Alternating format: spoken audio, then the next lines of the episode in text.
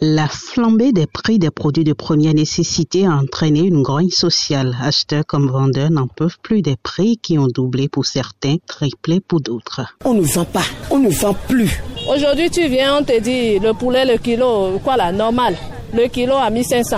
Tu reviens à 18h, on te dit 1700. Aujourd'hui, on a 1900. Même ce que nous-mêmes nous produisons cher, là, c'est sérieux. Lorsque le maïs sur le marché est à ce coût, 300 francs par endroit, le gari 450 francs, au lieu donc de subventionner ces produits vivriers, nous avons faim. La nourriture, l'alimentation, c'est capital. Sincèrement, ils n'ont qu'à nous aider. Ils n'ont qu'à nous aider. Nous sommes au Bénin. Nous sommes des enfants des pauvres. Ils n'ont qu'à nous aider. Sincèrement. Le gouvernement n'a qu'à nous aider. Les femmes au niveau des marchés se plaignent à longueur de journée. Elles espèrent le miracle qui tarde à venir malgré toutes les promesses du gouvernement. C'est ce que nous, les revendeuses, là, vraiment, la, la vie nous devient trop compliquée. Si tu achètes aujourd'hui à 7200, tu vends à 7500, tu vas aller racheter encore. Tu arrives là-bas, on peut te dire c'est 9000. Est-ce que les salaires ont augmenté? Est-ce que nos revenus ont augmenté? Eh, avec quoi on va les acheter? Donc, du coup, il n'a pas de clients au marché. Il n'y a pas la vente.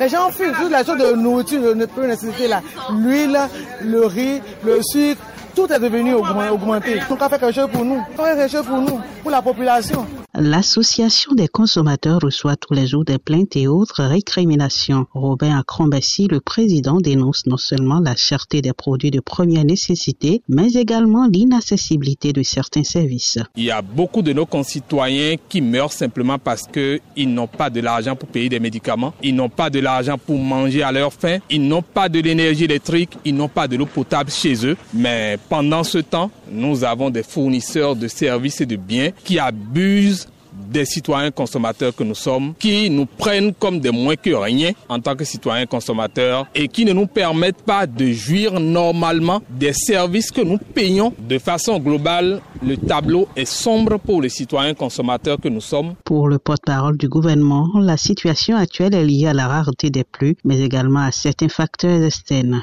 Wilfried Léandre Rungeji. Avec la situation née de la rareté des pluies, certains pays voisins ont entrepris de constituer des stocks de sécurité et ainsi, en dépit des conseils que le gouvernement, via les services techniques, a pu donner aux producteurs, certains d'entre eux se laissent appâter par le gain qui est proposé par les acheteurs étrangers qui viennent et qui ainsi s'approvisionnent chez nous, constituent sans doute des stocks de sécurité chez eux, mais cela crée une certaine tension sur notre marché et c'est ça qui explique euh, la situation que vous avez observée au niveau des prix sur nos marchés. Pour soulager les populations, le gouvernement a prévu dans le budget de l'État exercice 2022 des mesures pouvant permettre aux citoyens béninois de faire face à la situation qui risque de prendre de l'ampleur. Mais une mauvaise lecture des décisions prises par le gouvernement entraîne une surenchère qui ne dit pas son nom. De Cotonou, Jeanette Fleur dans les Afrique.